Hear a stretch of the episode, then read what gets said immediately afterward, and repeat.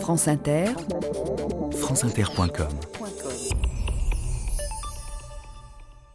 Bonjour, aujourd'hui l'histoire d'un roi déchu, l'ours. Le vieux Balou va te montrer comment se battent les ours. Il fait un terrible grognement d'ours. J'en crois la faute. Ah Mais je t'ai parlé d'un grognement de gros ours. Être un ours, c'est épatant.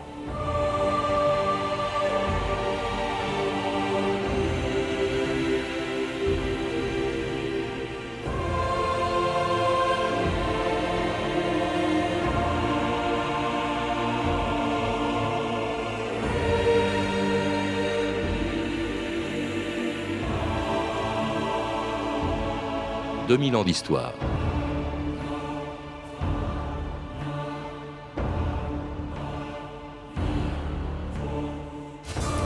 Le 16 juillet 1969, dans la fusée Saturne qui les emportait dans l'espace, Neil Armstrong, Edwin Aldrin et Michael Collins avaient embarqué avec eux un passager clandestin, un ours en peluche qui, à 300 000 km de la Terre, allait être le témoin des premiers pas de l'homme sur la Lune. Les astronautes américains pensaient que ce fétiche allait leur porter bonheur, comme le pensaient peut-être il y a très longtemps les hommes qui dessinaient des ours sur les parois des cavernes préhistoriques. C'était à l'époque où l'ours était considéré comme un dieu, le premier roi des animaux, bien avant que le lion le détrône, et que les hommes chassent les ours des forêts et des montagnes, où ils avaient régné pendant des milliers d'années. France Inter, Bruno Duvic, le 3 novembre 2004. Avant-hier, lors d'une battue au sanglier, un chasseur a tué dans la vallée d'Alsp l'ours Canel. Ce matin, en Conseil des ministres, Jacques Chirac a déclaré que la disparition d'une espèce est toujours une grave perte pour la biodiversité. Le ministre de l'écologie, Serge Lepelletier, doit se rendre dans les heures à venir dans la vallée d'Aspe. Voici ce qu'il disait ce matin dans la cour de l'Élysée au micro de Jean-François Aquili. C'est une euh, catastrophe écologique puisque c'était le dernier, le dernier ours femelle de souche pyrénéenne donc c'est une souche euh, que l'on perd. Et euh, j'ai demandé évidemment euh, qu'une enquête, dès lundi, qu'une enquête soit menée pour voir les conditions exactes de ce drame. Dans notre village autrefois, un ours énorme dévastait le bois. Il faisait peur aux bûcherons et du berger, mangeait tous les moutons.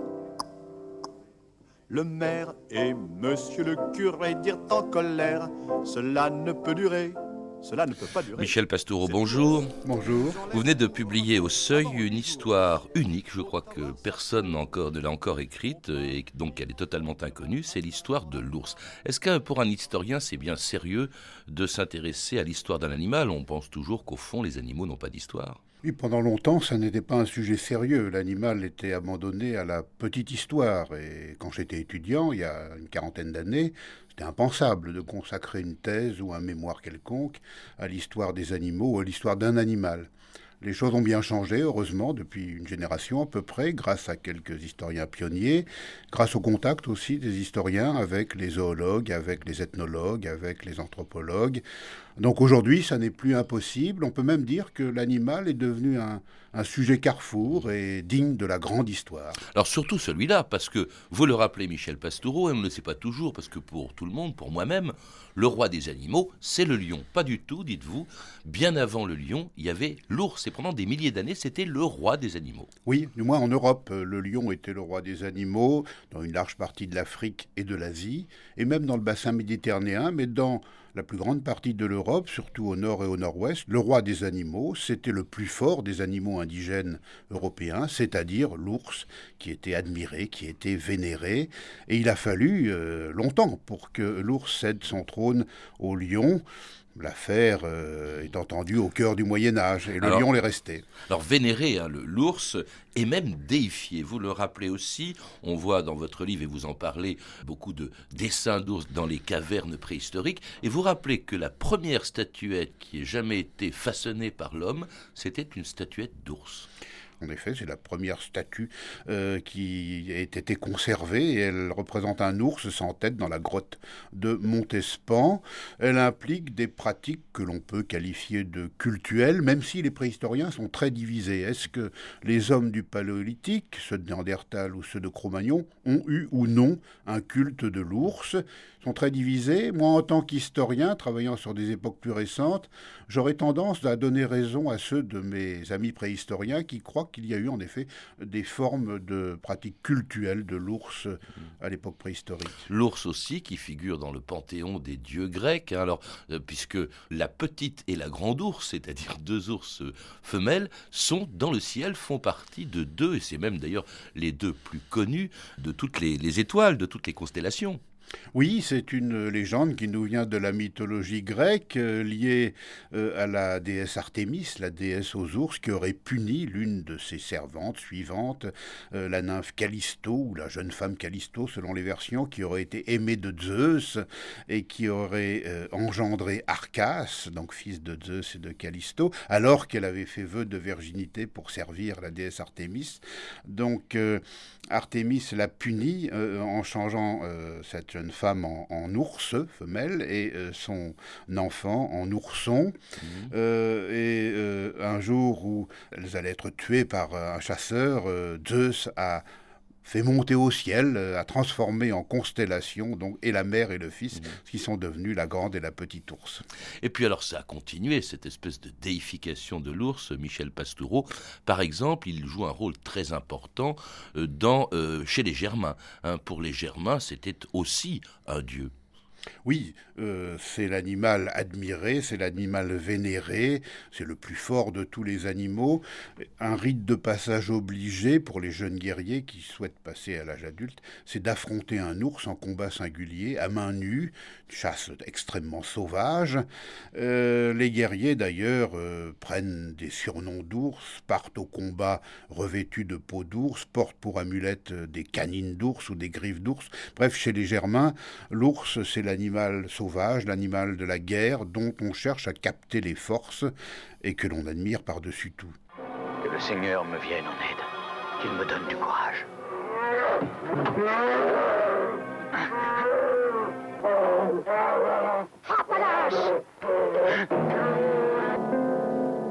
Merci pour ton aide.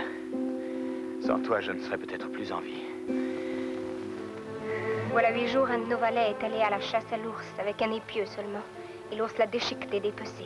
Seigneur Jésus-Christ, pardonnez-moi. Croyez-vous qu'il guérira? Ah, Je ne puis le dire. C'est à Dieu, notre Créateur, d'en décider, mais le curé voudrait soigner sa blessure à la graisse d'ours. J'irai cette nuit près d'une ruche. Les ours viennent toujours rôder autour.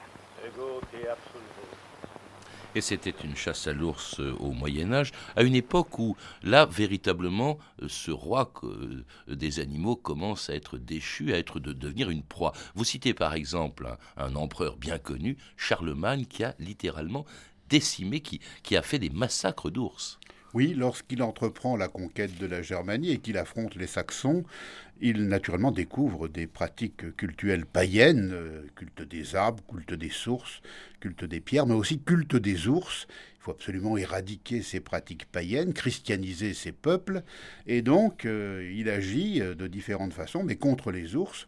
Ce sont des massacres systématiques dans les forêts de Saxe et de Thuringe, en plusieurs fois. On peut dire que Charlemagne et son entourage, bien sûr, sont de, les premiers grands ennemis des ours, mmh. et leur exemple va être suivi pendant plusieurs siècles, au moins jusqu'au XIIe et XIIIe siècle. On a tué énormément d'ours euh, dans l'Europe du Nord et du Nord-Ouest, parce que c'était un rival euh, du Christ. La religion de l'ours résistait trop fortement pour imposer la religion du Christ. Et c'est à ce moment-là, vous le rappelez Michel Pastoureau, que l'ours commence à quitter, à fuir les plaines où il vivait aussi. On est habitué aujourd'hui à entendre parler des derniers ours vivant dans les montagnes.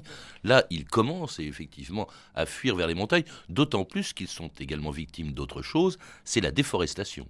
Oui, les grands défrichements de l'époque féodale, euh, bien sûr, euh, empiètent sur les terroirs de l'ours, et à partir de l'an 1000, euh, en effet, cet animal disparaît des plaines d'Europe occidentale.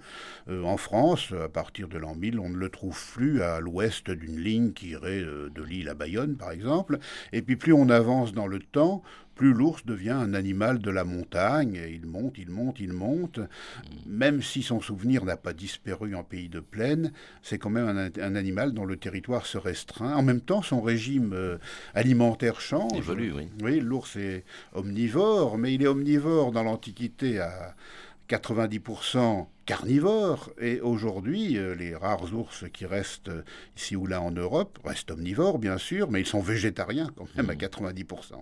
Et puis aussi, on le chasse. D'abord, c'est une chasse aristocratique, mais il présente un intérêt. Euh, c'est pas tellement pour sa viande, hein, qui, dites-vous, n'est pas très comestible, mais euh, par exemple, évidemment, c'est sa peau, c'est son poil, c'est aussi certains produits de l'ours qui sont considérés comme des médicaments. Oui, on en tire beaucoup, et si on suit des auteurs comme euh, Pline l'Ancien, par exemple, dans son Histoire naturelle, ou des auteurs du Moyen Âge qui l'ont recopié et continué. On semble tirer de l'ours beaucoup de produits pour la pharmacopée.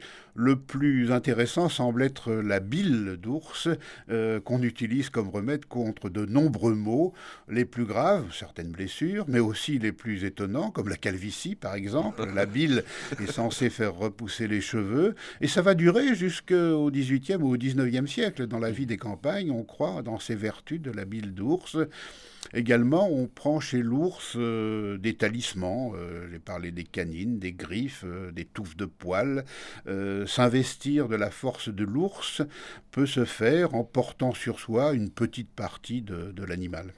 Alors, euh, c'est aussi un cadeau royal. Hein, quand on veut faire un beau cadeau à un prince, on lui offre un ours. Mais pour lui, pour l'ours, c'est le début d'une déchéance qui va le transformer, qui va transformer ce roi des animaux en bête diabolique, incarnant tous les vices, et puis ridiculisé aussi, muselé par les montreurs d'ours du Moyen Âge et jusque dans les cirques d'aujourd'hui. Sur la piste, quatre ours noirs de belle taille se dandinent avec des allures de bons enfants. Tous sont muselés et attachés deux par deux à l'aide de cordes. Un de leurs gardiens possède une cravache. Le rebord rouge, le simple faux col coloré de la piste me sépare de ces fauves, car il s'agit bien de véritables fauves.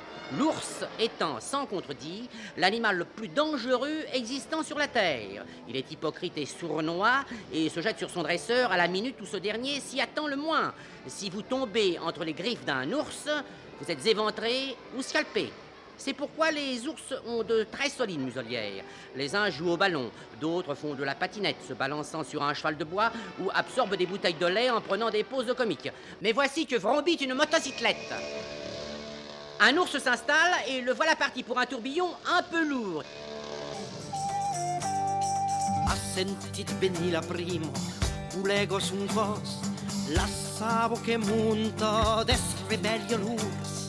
Penso alla carcicusa, al perfum tandus, per planta sa grifo e se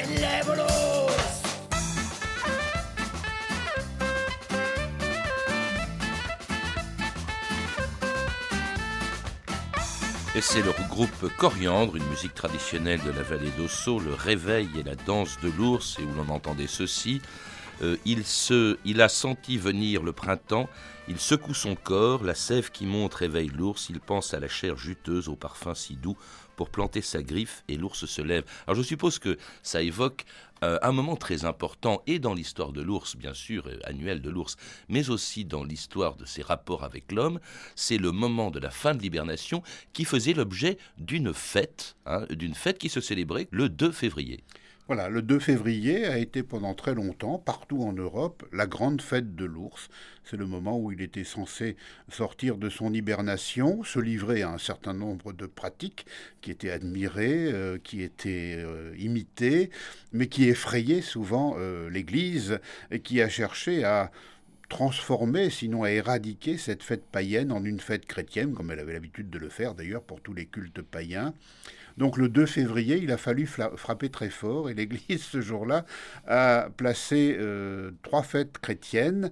La fête de la présentation de l'enfant Jésus au temple, celle des relevailles euh, de la Vierge, et puis celle des chandelles, la fête de la lumière, la chandeleur. Pendant des siècles, on n'a pas dit chandeleur, on a dit chant de l'ours.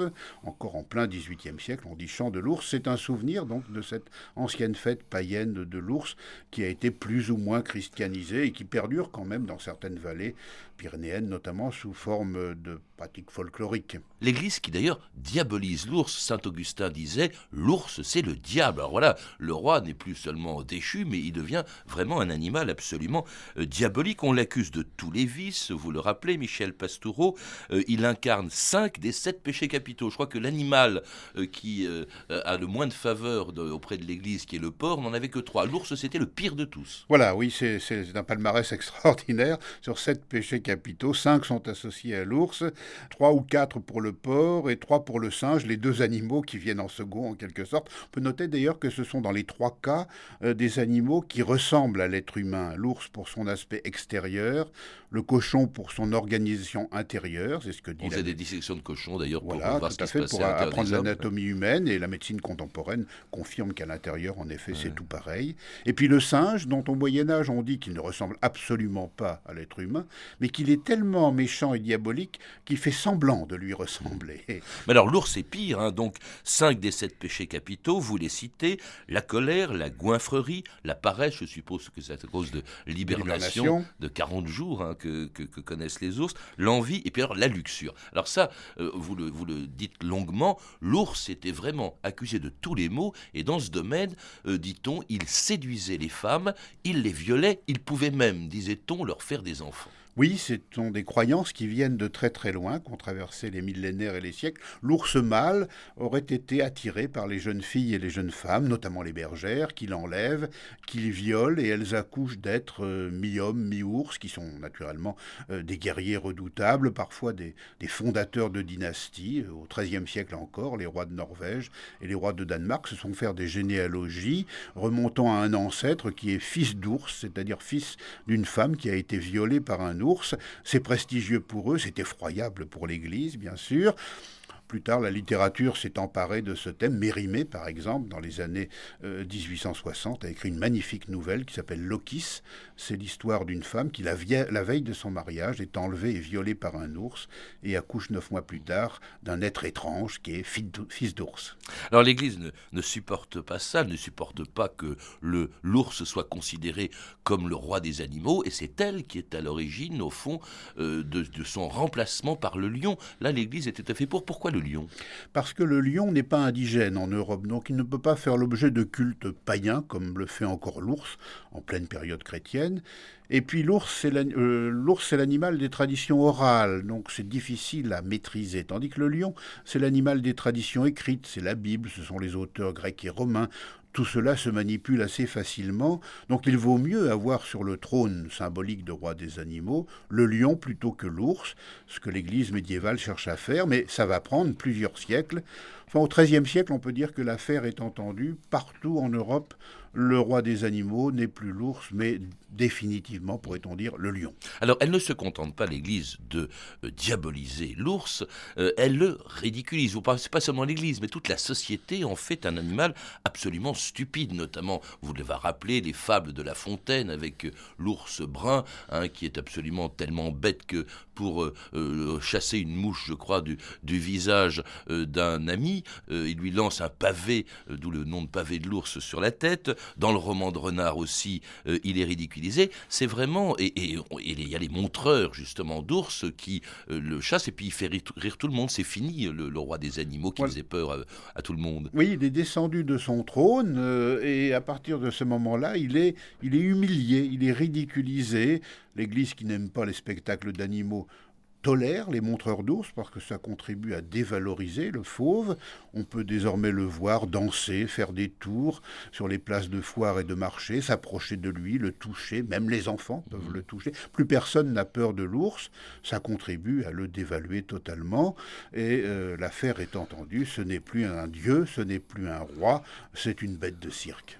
Il y a quand même des, gens qui le protègent et qui le vénèrent. Euh, vous citez par exemple le duc de Berry, euh, qui a même mis un ours euh, sur sa tombe. hein. C'est assez extraordinaire. Des saints qui sont associés à l'ours. Il y a Saint Gall, par exemple, qui aurait fondé son abbaye en Suisse grâce à, grâce à lui. La Suisse d'ailleurs, où l'ours, dont l'ours est le patron d'une ville, Berne. Oui, nous sommes au cœur des pays alpins, où l'ours, bien sûr, résiste mieux que dans d'autres régions. Euh, il y a plusieurs villes en Europe, des capitales de pays européens, qui ont l'ours pour emblème, mais pour des raisons qui sont liées euh, à la langue, ce qu'on appelle des figures parlantes. La ville de Berne, par exemple, a un ours comme animal totem et animal héraldique depuis au moins le XIIIe siècle.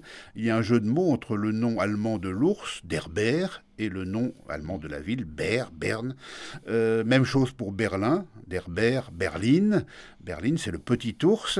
Et puis aussi Madrid, ce qu'on sait moins, dans les armoiries de Madrid, il y a un ours qui fait un écho à un vieux mot qui désignait cet animal, Maderno, Madrono, avec le nom de la ville Madrid. Donc trois de nos capitales européennes ont un ours dans leurs armoiries. Mmh.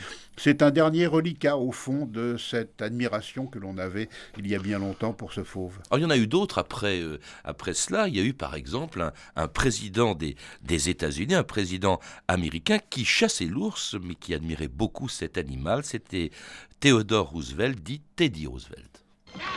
Qu'est-ce que vous rapportez, monsieur le président? J'ai tiré quelques chevreuils et un cougar. Et on m'a signalé un ours. Eh, un très gros ours. Est-ce vous-même qui l'avez tué, monsieur le président? Oui, à mon grand regret. Parce que c'est un bel animal et qu'il était dans sa vallée. Cette vallée lui appartenait et c'est nous qui sommes les intrus ici. Nous sommes habitués à des bêtes sauvages qui s'enfuient à l'approche d'hommes armés. Le grizzly américain, lui, n'a peur de rien. Ni de l'homme, ni des fusils, ni de la mort. Ce puissant ours vit en solitaire. On n'a jamais pu l'apprivoiser. Il n'a aucun allié, seulement des ennemis dont aucun n'est aussi grand que lui.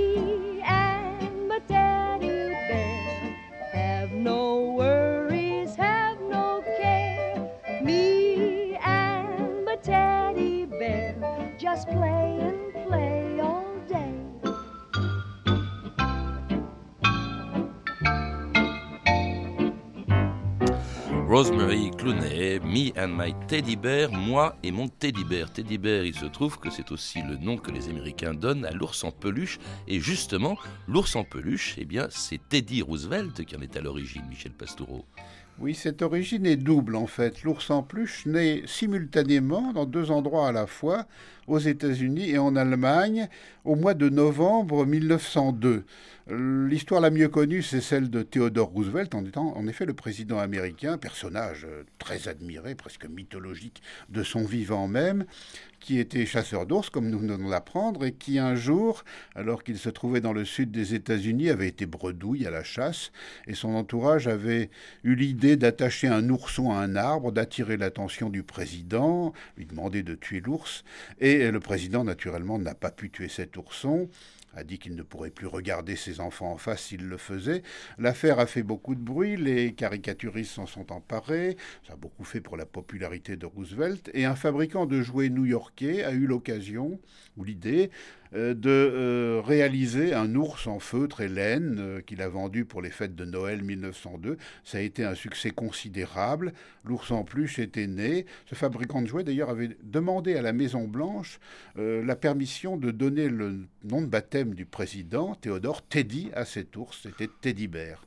Mais au même moment, en Allemagne, une fabricante de jouets de la région de Stuttgart, Margaret Steiff, avait aussi inventé un ours en laine et feutre, un jouet ourson, et euh, sans que savoir ce qui se passait aux États-Unis. Donc, les deux ours sont nés simultanément. C'était dans l'air. Hein, C'était dans l'air du temps, probablement. Mais il devient sympathique, d'ailleurs, cet ours qui faisait peur autrefois, qui était diabolisé au Moyen-Âge. Le voilà sympathique, je pense évidemment euh, à, euh, au livre de la jungle, au balou du livre de la jungle. Il fait plus du tout peur, mais il est vraiment très sympathique. Oui, il est redevenu très sympathique parce qu'on n'en a plus peur, peut-être aussi parce que l'homme, en tout cas l'homme occidental, a une certaine mauvaise conscience hein, d'avoir euh, éradiqué presque partout euh, les ours, c'est-à-dire l'animal qui lui ressemble le plus extérieurement. Euh, un ours ressemble beaucoup plus à un homme qu'un singe. donc il y a une certaine mauvaise conscience collective et le balancier est reparti dans l'autre sens. On vénère de nouveau l'ours, on l'admire, on le place dans le lit du jeune enfant pour qu'il constitue peut-être, comme au paléolithique, le premier dieu du nourrisson et du jeune enfant. Mais évidemment, c'est d'une façon très très abattardie par rapport aux pratiques euh, cultuelles euh, de la préhistoire. Cela dit, il n'est pas sympathique pour tout le monde, hein, Michel Pastoureau, et, et surtout lorsque l'on essaye de repeupler les Pyrénées avec des ours slovènes. Écoutez France Inter, Clotilde Dumès, le 3 juin dernier. Manifestation aujourd'hui à Arbas. Non aux ours. Arbas, c'est l'un des quatre sites choisis pour accueillir des ours slovènes, d'où la colère des éleveurs à Arbas. Ah non, pas, c'est pas eux qui vont les avoir, les nounours dans les pieds. Ils veulent une jolie montagne, mais avec les nounours des prédateurs. Dans nos montagnes, les anciens l'avaient exterminé. Et pour cause C'est un animal nuisible. Je ne connais pas un animal, un animal plus con que ça. C'est un, des seuls qui est capable de tuer sa progéniture. Un jour, l'ours mangera un touriste. 5, 5, 5 On veut 5 ours Pour Marie, cette enseignante de la vallée d'Aspe, l'ours n'est vraiment pas un danger pour l'homme. L'ours est nécessaire euh, puisqu'il n'y en a que 20 en France. On, fait toute une histoire pour 20 tous, alors qu'en Slovénie, il y en a 600. Les gens vivent très bien, euh, très avec l'ours. Je ne vois pas pourquoi en France, pour 20 ours, on fait autant d'histoires. Et c'était une des très nombreuses manifestations provoquées ces temps derniers par l'introduction de l'ours dans les Pyrénées. Pour vous, euh, euh, Michel Pastoureau, cette introduction ne sert à rien. L'ours est vraiment de toute façon condamné. Pour l'historien que je suis, le plus important de ce dossier, ce sont les, passions qu'il suscite. Hein. L'ours, ben là on vient de l'entendre, voilà, beaucoup. reste un animal qui suscite les passions. Les rapports entre l'homme et l'ours ont toujours été passionnels. Alors sur ce dossier strictement pyrénéen, oui, je pense que c'est un combat malheureusement perdu d'avance, hein. malgré tout l'amour que j'ai pour les ours. J'aurais tendance à dire qu'il vaudrait mieux faire porter les efforts de réintroduction ou de protection vers les régions européennes où les ours sont encore relativement nombreux. Euh, du côté des Abrouzes, du côté, on l'a dit, de la Slovénie et des territoires de l'ancienne Yougoslavie, du côté des Carpates et même de la Scandinavie aussi. Euh, dans les Pyrénées, je n'y crois pas trop. J'espère, j'espère bien sûr que l'ours peut se reproduire et que le nombre va augmenter, mais à dire vrai, je suis un peu sceptique. Parce qu'il il, en a de moins en moins, ils disparaissent. Vous parlez peu des ours blancs, mais par exemple, ils sont menacés euh, à l'évidence par la, fonte des, des, de la banquise. Hein. Euh, puis, euh, il en reste quand même beaucoup, et notamment, alors en Amérique du Nord, il y a notamment ce fameux célèbre, effrayant grizzly, en Russie aussi, au total, je crois, 250 000 spécimens. Qu'est-ce que ça signifie s'il disparaissait? Ce, serait la disparition du premier cousin animal de l'être humain. C'est quand même quelque chose qui, sur le plan symbolique, serait épouvantable. Hein. L'ours, dans de très nombreuses sociétés de l'hémisphère nord, a été partout et pendant des millénaires pensé comme un parent, comme un cousin, comme un ancêtre euh, de l'espèce humaine. Donc s'il n'existe plus, nous perdons nos racines, à la fois sur le plan euh, symbolique et sur le plan culturel. Aujourd'hui, en effet, 250 000 ours euh, bruns et noirs et peut-être 220 000 ours blancs qui n'ont plus rien à manger, qui deviennent cannibales, c'est totalement dramatique.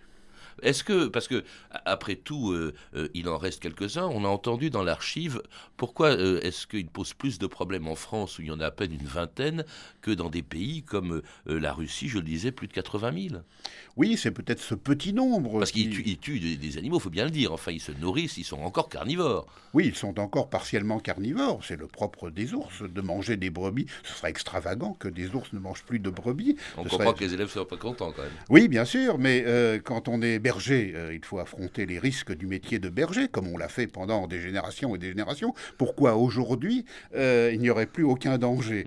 Euh, Non, ce, dossier est complètement passionnel, donc irrationnel, donc passionnant pour l'historien, pour le sociologue, pour l'ethnologue. Je mhm. ne sais pas s'il a des solutions. Et passionnant pour ceux qui vous lisent aussi, Michel Pastoureau. Je rappelle que votre livre est une unique histoire de l'ours jamais faite, L'ours, l'histoire d'un roi déchu, qui vient d'être publié au Seuil. Vous êtes également l'auteur de nombreux livres sur le Moyen Âge, Les Chevaliers de la Table Ronde, publié aux éditions du Guy, et une histoire symbolique du Moyen Âge occidental, publié au Seuil. Vous avez pu entendre des extraits des films Le Livre de la Jungle de Walt Disney, édité par Walt Disney France, Le Lion et le Vent de John Milius, disponible en DVD aux éditions Columbia Tristar, et enfin Les Chevaliers Teutoniques d'Alexander Ford. Toutes ces références sont disponibles par téléphone au 32 30, 34 centimes la minute ou sur franceinter.com. C'était 2000 ans d'histoire. Merci à Sophie Moreno, Patrick Henry, Claire Destacan, Emmanuel Fournier, Franck Olivard et Sophie Gillery. Une réalisation de Anne Kobilac.